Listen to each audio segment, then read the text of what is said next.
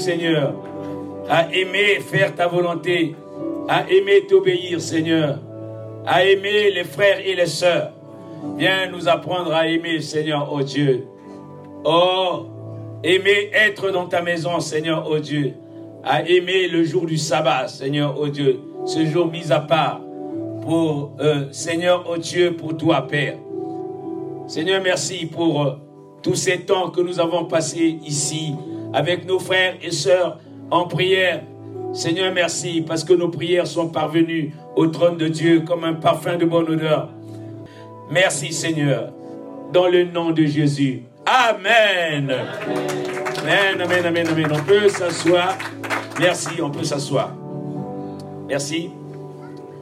Et donc, euh, et nous vous saluons tous au nom du Seigneur Jésus. Nous avons passé trois jours de jeûne et de prière, euh, trois jours de prière après un long moment de jeûne. Et la prière, c'est vraiment quelque chose que nous devons euh, persévérer encore. L'Église doit persévérer. La Bible dit que les premiers chrétiens persévéraient dans les prières. Ils persévéraient dans la communion fraternelle. Ils persévéraient aussi dans, la, dans les jeûnes. Amen. Nous avons parlé euh, depuis le début de ces trois jours, nous avons parlé de la famille. Et tout au long de la, semaine, nous avons beaucoup prié pour nos familles. Frères et sœurs, c'est la meilleure des choses que l'Église puisse faire. Ce que le monde ne peut pas faire, l'Église doit le faire. Si le monde ne peut pas à déformer la famille, mais l'Église doit redresser les choses en ce qui concerne la famille. Si dans le monde, la famille est limitée, mais l'Église ne doit pas limiter la forme de la famille telle que Dieu, au commencement avec Adam et Ève, avait constitué ce qu'on appelle la famille. Euh, mon diacre, merci, parce que à un certain moment, quand on chantait, je voyais que la louange ne montait pas. Je voulais demander au Seigneur d'arrêter pour euh, donner un verset biblique que le Seigneur a mis dans mon cœur. Je vais quand même le lire avant de commencer. Dans Hébreu chapitre 13, et je priais dans mon cœur quand j'ai vu que la, la louange avait changé de, de, forme, de, de, forme. J'ai dit, waouh, merci Seigneur. Au, fond, tu réponds aux prières. Quelquefois, nous, on veut faire comme nous voulons. Merci Seigneur. Alors, dans ce verset-là que je voulais lire, dans Hébreu chapitre 13, disez-moi, Hébreu chapitre 13, je vais lire au verset, au verset 15. C'est le verset que je voulais lire.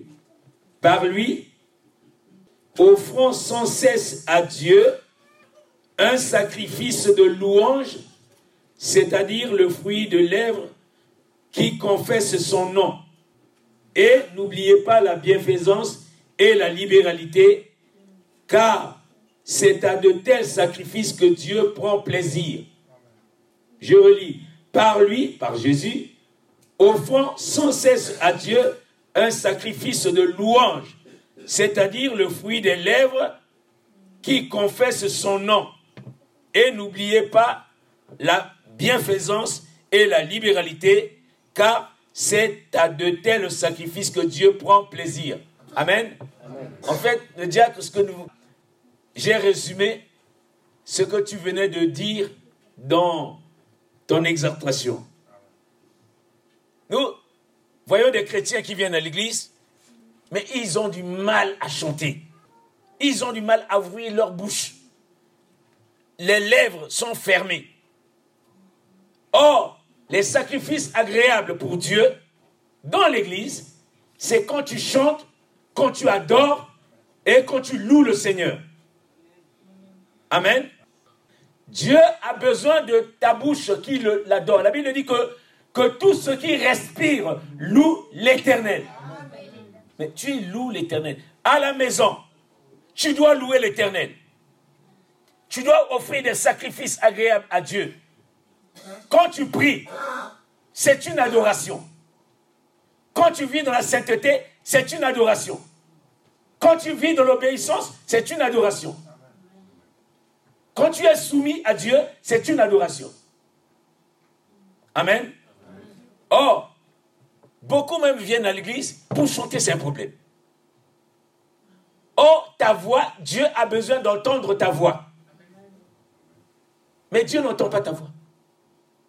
Dans les familles, Dieu a besoin, comme nous allons le voir tout à l'heure, des familles qui l'adorent, mais en famille, qui le louent, mais en famille, qui chantent des cantiques, mais en famille. C'est pour cela que Dieu a besoin de la famille. Dieu aime la famille. Dieu exalte la famille. Amen. Avant donc de commencer la louange, voilà ce que le Seigneur avait mis dans mon cœur. C'est vraiment les sacrifices. Dieu ne t'a pas demandé d'aller à la croix pour te sacrifier à sa place. Il demande simplement que le fruit de tes lèvres confesse le nom de Jésus par ton adoration, par ta louange, par tes chants. Quand, tu quand c'est affiché comme ça, toi, chante seulement. Suis seulement ce que les autres disent les chantres disent, et chante seulement. Dieu prend tellement plaisir à de tels sacrifices. Parce que chanter, c'est un sacrifice que tu donnes à Dieu, le fruit de tes lèvres, et tu ne chantes jamais. Tu es là, même les, même les enfants. Il, il est là avec son portable. Pendant qu'on chante, il y a d'autres qui ont les portables. Il regarde si le pasteur le regarde. Amen. Frère et soeur, tu te moques de Dieu. Un homme ne se moque pas de Dieu. Amen. On ne se moque pas de Dieu. Parce que quand nous chantons, quand nous louons le Seigneur, quand nous écoutons la parole de Dieu, si tu as ton portable, c'est que tu te moques de Dieu. La Bible dit, un homme ne se moque pas de Dieu. Parce que c'est le moment d'offrir au Seigneur des sacrifices agréables. Quand tu éteins ton portable, c'est un sacrifice que tu fais à Dieu. Quand tu allumes ton portable, tu te moques de Dieu. Un homme ne doit pas se moquer de Dieu. La Bible dit qu'il y a un temps pour tout. Il y a un temps pour être sur ton portable, mais il y a un temps aussi pour écouter la parole de Dieu. Amen. Voilà. Merci. Alors, nous allons prendre nos Bibles. Si tu n'as pas de Bible, Approche-toi de quelqu'un qui a une Bible. Approche-toi de quelqu'un qui a une Bible. Si tu arrives à lire, c'est pas mal. Mais tu dois avoir une Bible et, tu dois prendre des notes aussi. Nous sommes en train de parler de la famille et de l'Église. La famille. Amen. Vous savez, quand nous sommes réunis, c'est aussi pour apprendre. Quand nous sommes réunis, c'est pour que Dieu nous parle. Nous sommes en train de parler de la famille. Beaucoup d'entre nous, nous négligeons la famille.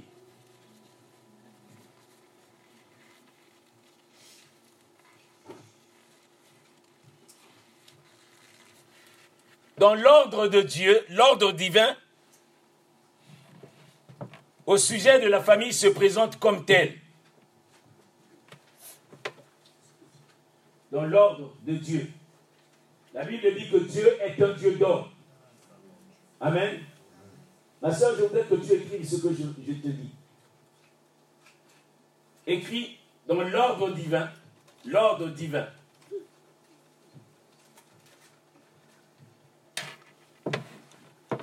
dans l'ordre divin, il y a premièrement Dieu.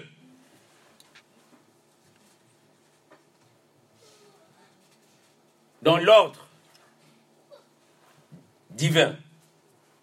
Il y a premièrement Dieu. Deuxièmement, la famille.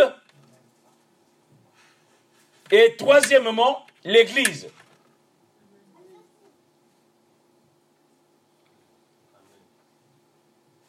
Amen. Dans l'ordre de Dieu. Premièrement, Dieu. Deuxièmement, la famille. Troisièmement, l'Église. Ce n'est jamais la famille, Dieu et l'Église. Ou l'Église la famille, Dieu, ce n'est jamais comme ça. Amen. Premièrement, Dieu. Deuxièmement, la famille. Et troisièmement, l'Église.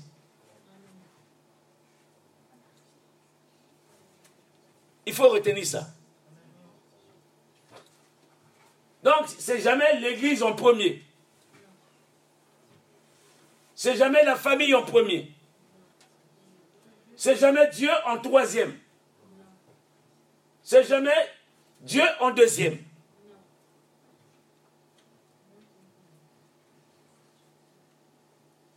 Amen. Ça, c'est dans l'ordre établi par Dieu. Alors, comme Dieu est un Dieu d'ordre, si vous voyez que les rôles sont changés, comme Dieu est un Dieu d'ordre, ça deviendra du désordre. Ça sera le désordre. Amen. Toujours dans l'ordre divin. L'ordre divin. Dans la hiérarchie de la famille. L'ordre divin dans la hiérarchie de la famille se présente comme ceci. Il y a premièrement Dieu. Premièrement, vous savez, dans la hiérarchie de la famille. Premièrement Dieu. Deuxièmement le Père. Troisièmement la mère. Et quatrièmement, les enfants.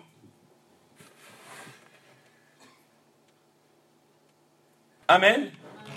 Non, je reprends encore. Dans l'ordre divin de la hiérarchie familiale, il y a premièrement Dieu, deuxièmement le Père, troisièmement la mère et quatrièmement les enfants.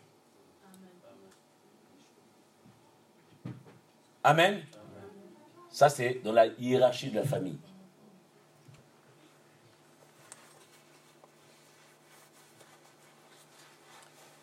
Donc, vous voyez que Dieu n'est pas un Dieu de désordre, mais un Dieu d'ordre. Le Père ne peut pas prendre la place de Dieu. La mère ne peut pas prendre la place du Père. Les enfants ne peuvent pas prendre la place de la mère et les enfants ne peuvent pas prendre la place de Dieu. Quand vous voyez que les rôles ont été inversés, chacun n'est plus à sa place, Dieu étant un Dieu d'ordre, il y aura du désordre forcément dans la famille. Amen. Tu dois retenir que il y a Dieu, le Père, la mère, les enfants. Les enfants ne peuvent pas prendre la place de Dieu. La mère ne peut pas prendre la place de Dieu. Et le Père ne peut pas prendre la place de Dieu. Vous avez vu que dans l'ordre divin, il y a Dieu. Dans l'ordre divin, il y a toujours Dieu. Dieu est toujours en premier. Dieu doit être en premier. Jésus doit être premier dans la famille. Pourquoi nos familles sont faibles? C'est parce que Dieu n'a pas la première place. Pourquoi il y a des divorces? Parce que Dieu ne prend pas la première place. Pourquoi il y a des incompréhensions Parce que Dieu ne prend pas la première place. Pourquoi il y a des divisions Parce que Dieu ne prend pas la première place. Pourquoi il y a des morts Parce que Dieu ne prend pas la première place. Des morts prématurées. Dans des familles, dans des foyers. Pourquoi il y a des, grèves. Parce que Dieu ne prend pas la première place dans le pays. Dieu n'a pas la première place. La Bible dit, heureux la nation dont Dieu est roi. Si Dieu n'est pas pris en compte, ou il est en dixième position, il y a, il y aura toute une série de désordres dans le pays. Heureuse la nation dont l'Éternel est Dieu. Vous savez que si Dieu est dans votre pays en premier, la Bible dit que tu seras la tête et non la queue. Les Américains, ils avaient compris. Quoi que vous parlez d'eux, ils resteront la puissance mondiale, économique, politique, spirituelle du monde. Non seulement que ils prêchent, les chefs d'État prêchent sur Jésus, sur Dieu, en, en prêtant serment, c'est le symbole de la supériorité, c'est le symbole de la bénédiction. Ils ne sont pas bêtes. La Bible dit que la nation qui soutient Israël, Israël est le premier-né de toutes les nations. Et ils ont dit à Abraham, euh, celui qui te bénira sera béni. Celui qui te maudira sera maudit. Parce que Abraham, Dieu avait jugé que Abraham lui était agréable. Et toutes les nations, en Abraham, seront bénies. Et les Américains le savent qu'il faut soutenir la nation d'Israël. Vous allez voir que toutes les nations qui vont combattre Israël vont reculer au 10e plan, au, au, 45e plan, au 20e plan du monde. Amen. Parce que la famille euh, d'Israël est une famille que Dieu aime beaucoup. C'est pour cela que nous devons prier pour Israël. Donc, en parlant de la famille, dont Dieu prend la première place, la famille est le fondement et la base de la croissance physique, de la croissance spirituelle et de la stabilité de la vie, la famille. C'est le fondement, c'est la base de la croissance physique, de la croissance spirituelle, de la stabilité, de la vie et des nations. Amen. La famille est la base d'un développement harmonieux de la vie et de l'éducation. Frères et sœurs, un enfant qui n'a pas grandi avec une éducation où Dieu est au centre de la vie, sa croissance sera une croissance, même s'il prend une taille physique, franchement, frères et sœurs, sa croissance sera une croissance débridée. Donc, la stabilité se fonde dans une famille où il y a, où il y a Dieu, où il y a le Père, où il y a la mère, où il y a les enfants. Puisque Dieu a dit, il n'est pas bon que l'homme soit seul. Il n'est pas bon que l'homme soit seul. Parce que Dieu, en parlant de ça, il a vu la famille. Amen. Amen. Donc, un enfant, quand il grandit dans une famille où il y a le père et la mère, a une stabilité mentale, une stabilité intellectuelle, une stabilité spirituelle et une croissance épanouie. Amen. La famille est la base d'un développement harmonieux de la vie et de l'éducation. Des parents qui ont Dieu en premier dans leur couple, l'éducation des enfants sera favorisée.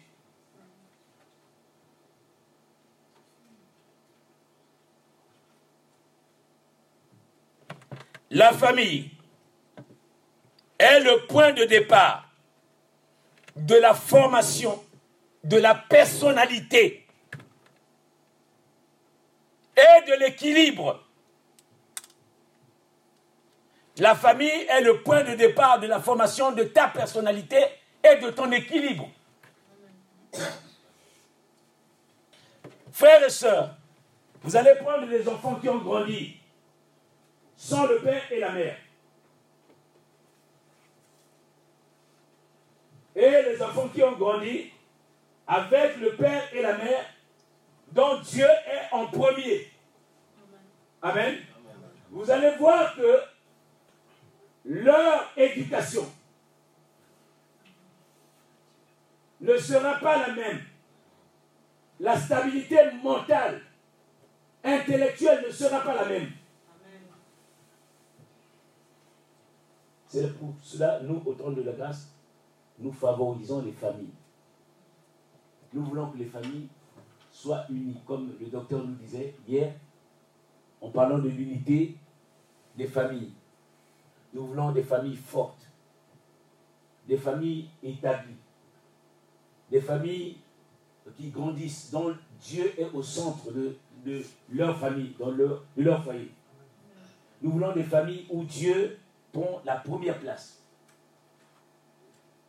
Frères et sœurs, si aujourd'hui ce monde est déséquilibré, c'est parce qu'il y a un déséquilibre au niveau des familles et des foyers. Si ce monde n'est pas prospère, c'est parce qu'il y a une déstabilisation des vies de famille dont les parents sont responsables actuellement. Et hier, notre maman diaconesse nous parlait du rôle du père.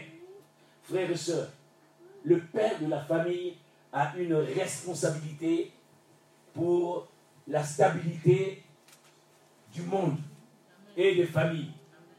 Amen. Tu ne peux pas continuer à être, comme disait la servante de Dieu, on ne peut pas continuer aujourd'hui à être indifférent vis-à-vis -vis de nos enfants. Nous ne pouvons pas continuer à être indifférents de leur parler du Seigneur dans nos foyers, dans nos familles. Nous voulons parler de famille et nous voulons parler de Jésus. Nous voulons inspirer nos enfants. Nous voulons construire la vie de nos enfants autour du nom du Seigneur.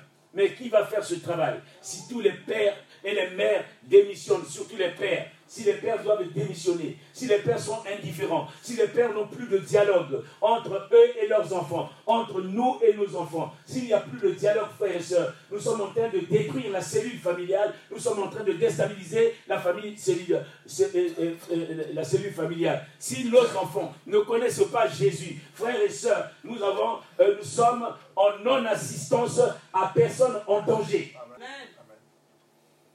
Alléluia. Amen.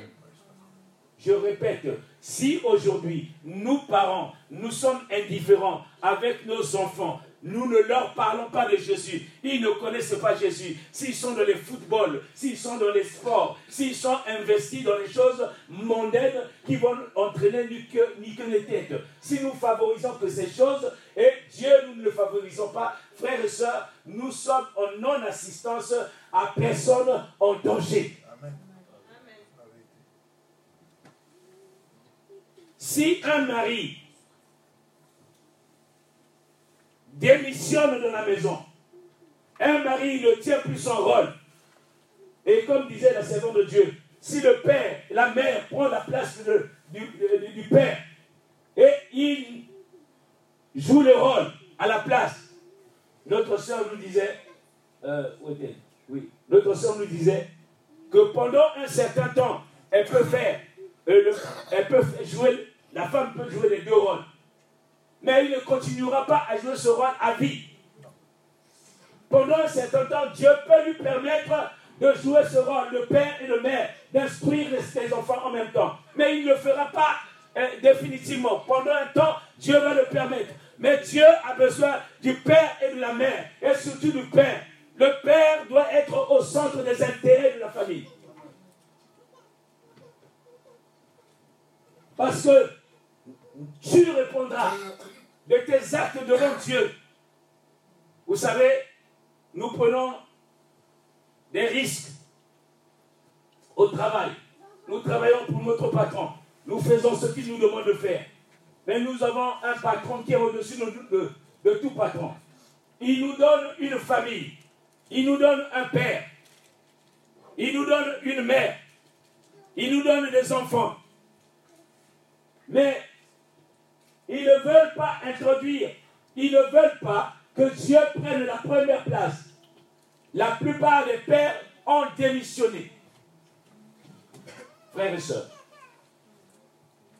Et même quand tu sers le Seigneur, j'étais, je servais le Seigneur à, à Siloé, là-bas, à Vitry-sur-Seine. Et tout le monde t'applaudissait. Le pasteur Daniel, le pasteur Daniel, moi, le pasteur Daniel, il est bon, c'est un bon pasteur. Mais c'était bien, je m'occupais des âmes de l'église, c'était vrai, mais je ne m'occupais pas des âmes que Dieu a données à ma portée, frères et sœurs. Je ne m'occupais pas de mes enfants. Je ne nourrissais pas la parole de Dieu à mes enfants. Mes enfants étaient dans le monde. Et moi, j'étais pasteur, on m'applaudissait là-bas. Mais dans ma maison, mes enfants ne connaissaient pas la parole de Dieu.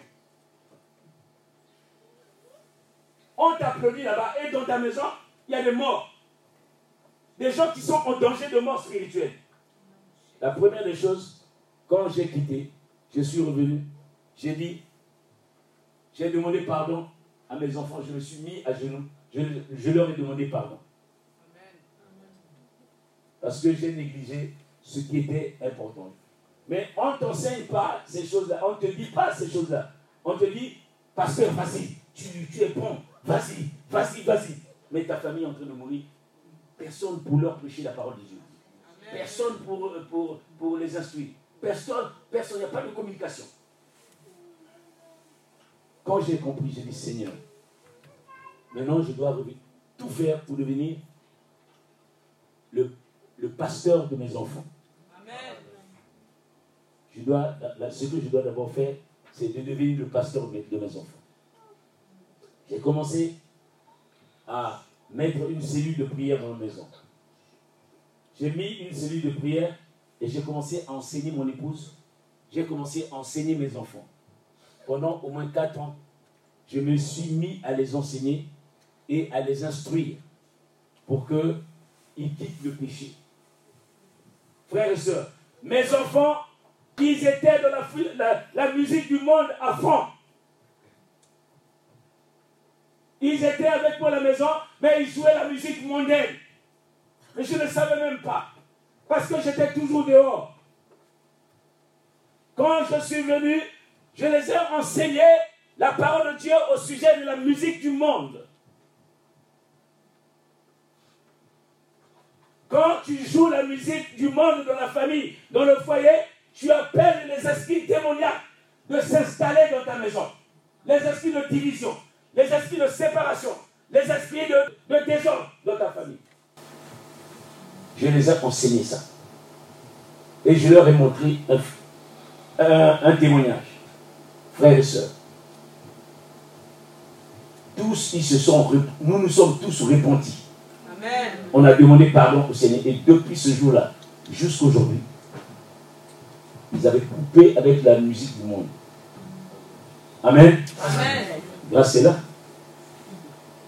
Elle est là Mon épouse est là. Amen. Amen.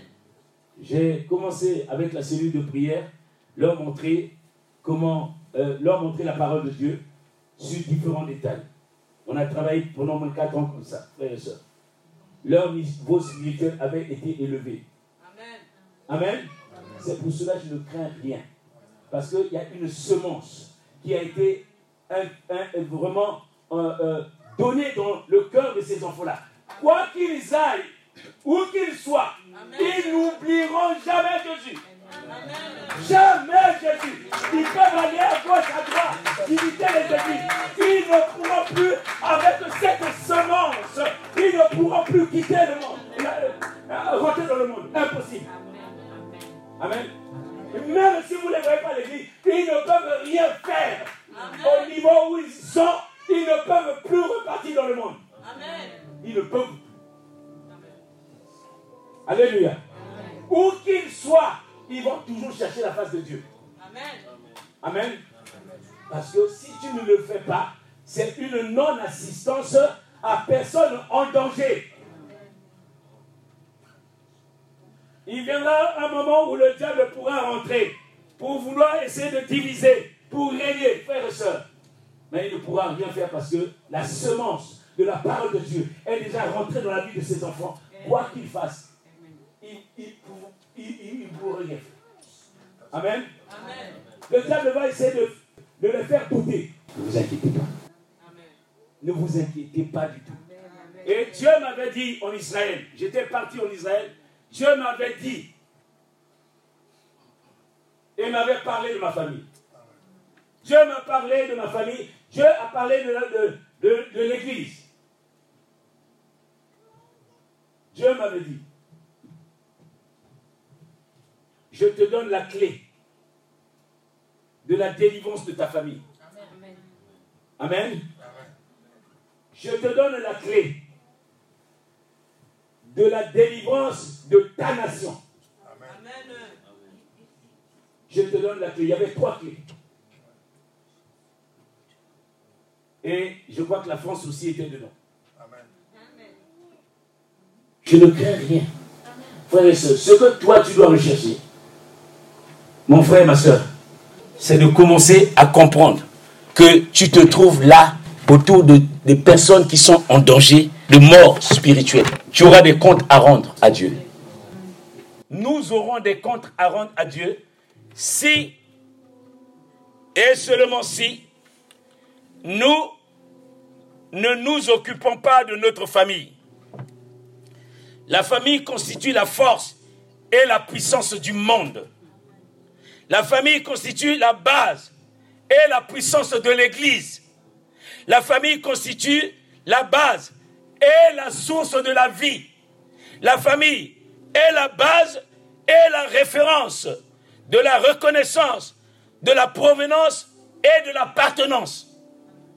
Je répète, la famille est la base et la référence de la reconnaissance, de la provenance et de l'appartenance. Alléluia. Quand on voit les douze tribus d'Israël, on sait de quelle famille ils viennent. C'est les fils d'Abraham. Quand on voit les douze tribus, quand tu vas en Israël, tout Israélite connaît de quelle tribu il vient. Que ce soit les Noirs qui sont en Égypte, que ce soit dans tout le monde entier, où qu'ils sont, ils savent que je suis de la tribu de Judas. Je suis de la tribu d'Azer. Je suis de la tribu de, de Benjamin. Ils savent. Donc, le nom de famille, le nom de famille donne la référence de ta provenance. Tu viens de la famille interne. Amen. C'est la référence. Comme quoi tu viens de tel endroit, de telle famille. Et donc nous ne devons pas négliger les choses élémentaires que de l'appartenance à une famille. Amen. La famille est aussi, et donc je disais, de notre identité. Si on te dit, je suis Ella Gwegel, ton identité est chrétienne, certes, mais tu es né de la famille Gwegel. Amen. Tu es né de la famille Virène. Tu es né de la famille euh, de, de Ferreira. Amen. Ton identité est connue.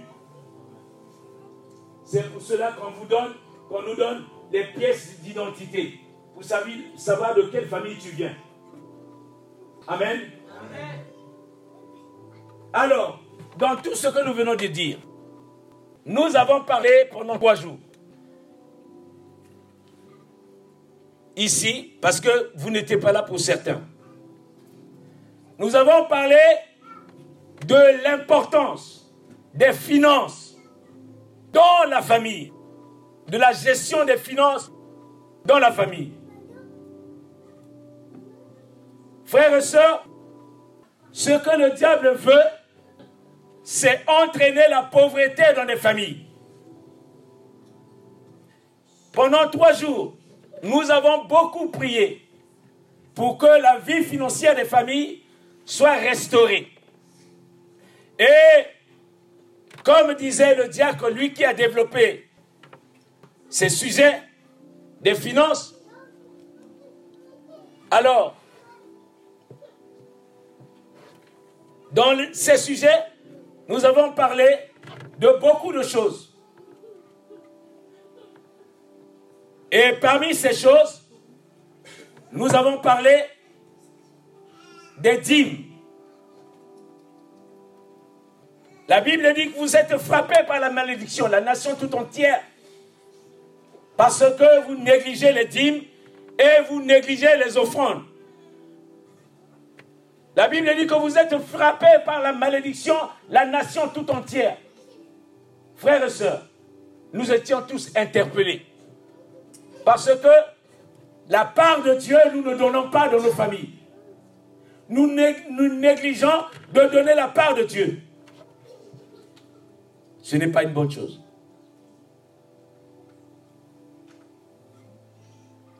Nous négligeons la prière en famille. Frère, comment vous pouvez comprendre, frère, soeur? Comment tu peux comprendre que toi, tu peux manger avec ton mari aujourd'hui? Avec tes enfants, vous mangez ensemble à table. Harmonieusement, vous mangez du début jusqu'à la fin. La nourriture que maman a préparée mais vous êtes incapable de manger la nourriture spirituelle, c'est-à-dire de partager la parole de Dieu et de partager la vie de prière en communion, en communion avec les enfants et avec euh, ton mari. Vous n'avez pas le temps de le faire. Mais vous avez le temps de manger la nourriture physique ensemble, frères et sœurs. Et Dieu n'est pas au centre de, de votre vie de famille. Comment pouvez-vous comprendre que nous mangeons ensemble? Nous buvons ensemble. Mais nous ne partageons pas la parole de Dieu ensemble, en famille, et nous ne mangeons pas la parole de Dieu ensemble. Ce qui fait la force, nous laissons de côté.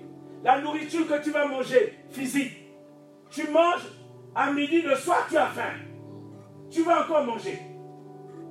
Mais la nourriture spirituelle, la parole de Dieu, que vous devez partager en famille, vous ne le faites pas. Et vous voulez que, et vous vous plaignez, et nous nous plaignons. Puisque Dieu n'est pas au milieu de nous, puisqu'il n'y a pas Dieu dans nos familles, puisqu'il n'y a pas Dieu dans nos foyers, puisqu'il n'y a pas Dieu entre nous et nos enfants. Et nous disons que nous sommes chrétiens. Frères et sœurs, on n'est pas seulement chrétien à l'église le dimanche. On n'est pas les chrétiens du dimanche. Amen. Amen. Nous ne sommes pas des chrétiens du dimanche. Nous ne sommes pas des chrétiens du dimanche. Nous ne devons pas négliger le culte familial. Or, nous négligeons le culte filial. Ce n'est pas une bonne chose, frères et sœurs. Et quand nous avons parlé de l'unité des familles, mais l'unité des familles sans partager la parole de Dieu, sans euh, prier ensemble, mais il n'y a, a que unité de façade. Il n'y a que unité de façade parce que Dieu ne prend pas la première place. Amen. Dieu n'a pas la première place, ce n'est pas une bonne chose, frères et sœurs. Quand Dieu n'a pas la première place, tout ce que nous faisons n'est que vanité des vanités, frères et sœurs. Amen. Non. Ce matin, la parole de Dieu parle de la famille.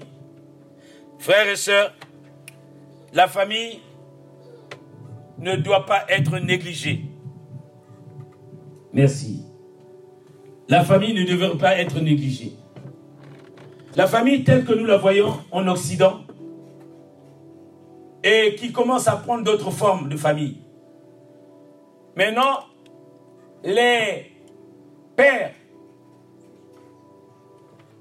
je disais, je voyais euh, le premier ministre de, lequel, euh, du Luxembourg, il est marié avec un homme. Cet homme-là, quand il va euh, à la rencontre, aux rencontres internationales, le premier ministre de, de, du Luxembourg, et sa femme, c'est un homme qui va se mettre avec les, les femmes des ministres là-bas. Et elle, il est là, en tant que femme du Premier ministre, un homme, frère et sœurs. L'Église ne doit pas favoriser cette euh, image qu'on fait de la famille. C'est pas normal. La famille ne peut pas être un homme avec un homme. Ce n'est pas une bonne chose. La famille de Dieu, la famille que Dieu nous parle dans la parole de Dieu, devait être reconsidérée. On ne peut pas prendre une femme et une femme qui doivent adopter des enfants et ils se disent que c'est une famille. On ne peut pas prendre un homme avec un homme pour dire que ça c'est la famille. Frères et sœurs, ce n'est pas une bonne chose. Ce n'est pas parce que eux ils le font, mais la parole de Dieu réprouve ces choses. Nous ne devons pas faire ça. Ce n'est pas une bonne chose, frères et sœurs. La famille est constituée de Dieu, du Père, de la mère et des enfants. C'est ça la famille. Amen. Je n'ai pas dit que la famille est constituée du père, de la mère et des enfants. Je dis la famille est constituée de Dieu en premier, du père, de la mère et des enfants. Parce que Dieu, dans une famille, doit être l'auditeur silencieux de toutes les familles de la terre. Amen. On ne peut pas prendre la famille, il n'y a que le père, la mère et les enfants. Si Dieu n'est pas là, ce n'est pas une famille. Si Dieu n'est pas au centre de la famille, même si vous êtes marié, même si vous avez des enfants, ce n'est pas ça la famille. La famille, il faut que Dieu soit au centre de la famille.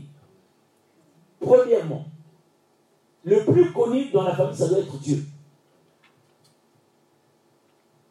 Le plus connu, ce n'est pas, pas le Père.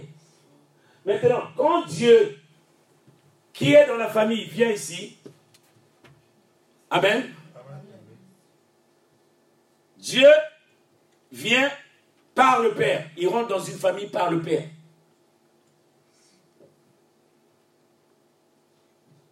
Le Père est le représentant de Dieu par excellence.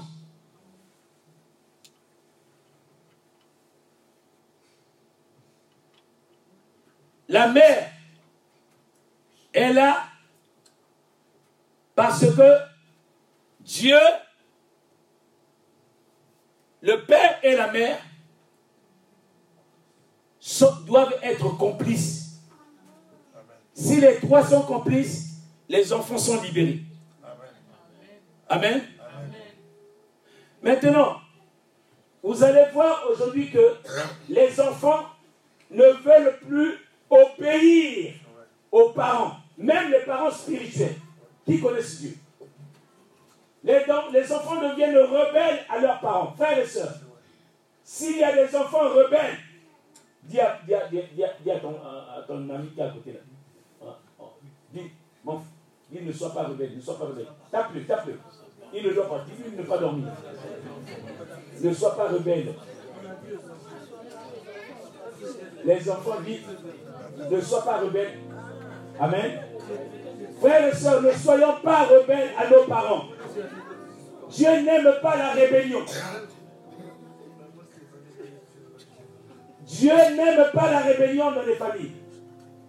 Que tu sois petit et que tu grandisses, que tu aies 50 ans, si ton père et ta mère sont en vie, ton père en vie, tu lui dois de la soumission et du respect.